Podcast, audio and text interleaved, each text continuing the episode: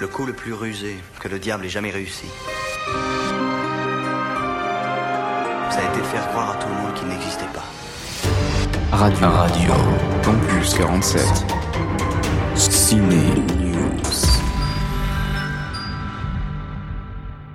Je n'ai qu'une seule chose à vous dire. Vive le cinéma. Salut les cinéphiles, c'est Sam sur Radio Campus 47 et aujourd'hui je passe derrière le micro pour vous parler du dernier film de Damien Chazelle, Babylone. Après les énormes succès de Whiplash et La La Land, le film pour lequel Damien Chazelle avait reçu un Oscar, le réalisateur est revenu avec son plus gros film qui est Babylone. Avec comme casting principal Margot Robbie, Brad Pitt et Diego Calva, Babylone me plaisait déjà avant que je ne le voie. Babylone est un film par et pour les amoureux du cinéma et il le fait très bien. J'ai vu très peu de films 10 sur 10 dans ma vie, mais celui-ci est parfait. La musique, le rythme, le montage, les jeux d'acteurs, Babylone remplit toutes les cases et vous passerez par toutes les émotions devant ce film.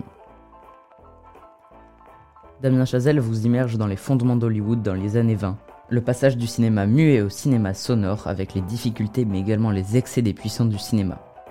Dans Babylone, vous rencontrerez Nelly Laroy, une femme qui rêve de succès et qui va faire ses premiers pas dans le cinéma. Vous allez aussi suivre Jack Conrad, un acteur très réputé qui va voir sa crédibilité et sa carrière en descente totale après l'arrivée du son. Le personnage principal et le plus attachant pour moi, c'est Manny, un valet qui rêvait de gloire et qui va devenir un réalisateur de renom. Babylone est une véritable lettre d'amour au cinéma. Non pas que grâce à sa scène de fin, mais durant tout le film avec des références subtiles que Damien Chazelle glisse avec finesse et qui passent parfaitement. Avec Babylone, ça passe ou ça casse, et pour moi, ça passe. Les personnages sont bien écrits, bien construits, bien exploités et cohérents avec l'atmosphère. C'était certes la première fois que je voyais Diego Calva à l'écran, mais il est bluffant. Les acteurs jouent tellement bien qu'on a vraiment l'impression de suivre des réelles personnalités des années 20. Ce qui fait que les personnages sont excellents, c'est le fait que chacun des acteurs peut s'identifier à son personnage. Brad Pitt, par exemple, est actuellement l'acteur de la vieille génération, ses films ne font pas autant d'entrées qu'avant et sa carrière est un peu en descente, tout comme son personnage dans Babylone.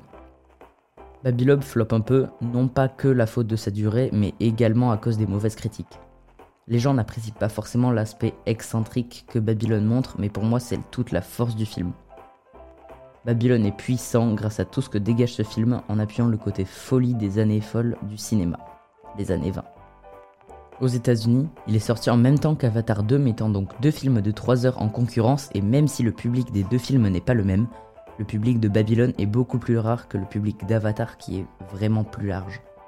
Si vous aimez le bon cinéma loin des blockbusters américains, je ne peux que vous dire d'aller dans les salles obscures pour regarder Babylone. Vous ne pourrez que vous régaler, et chez Radio Campus 47, nous l'avons adoré. Merci à vous d'avoir écouté cette chronique, c'était Sam, on se retrouve bientôt sur Radio Campus 47.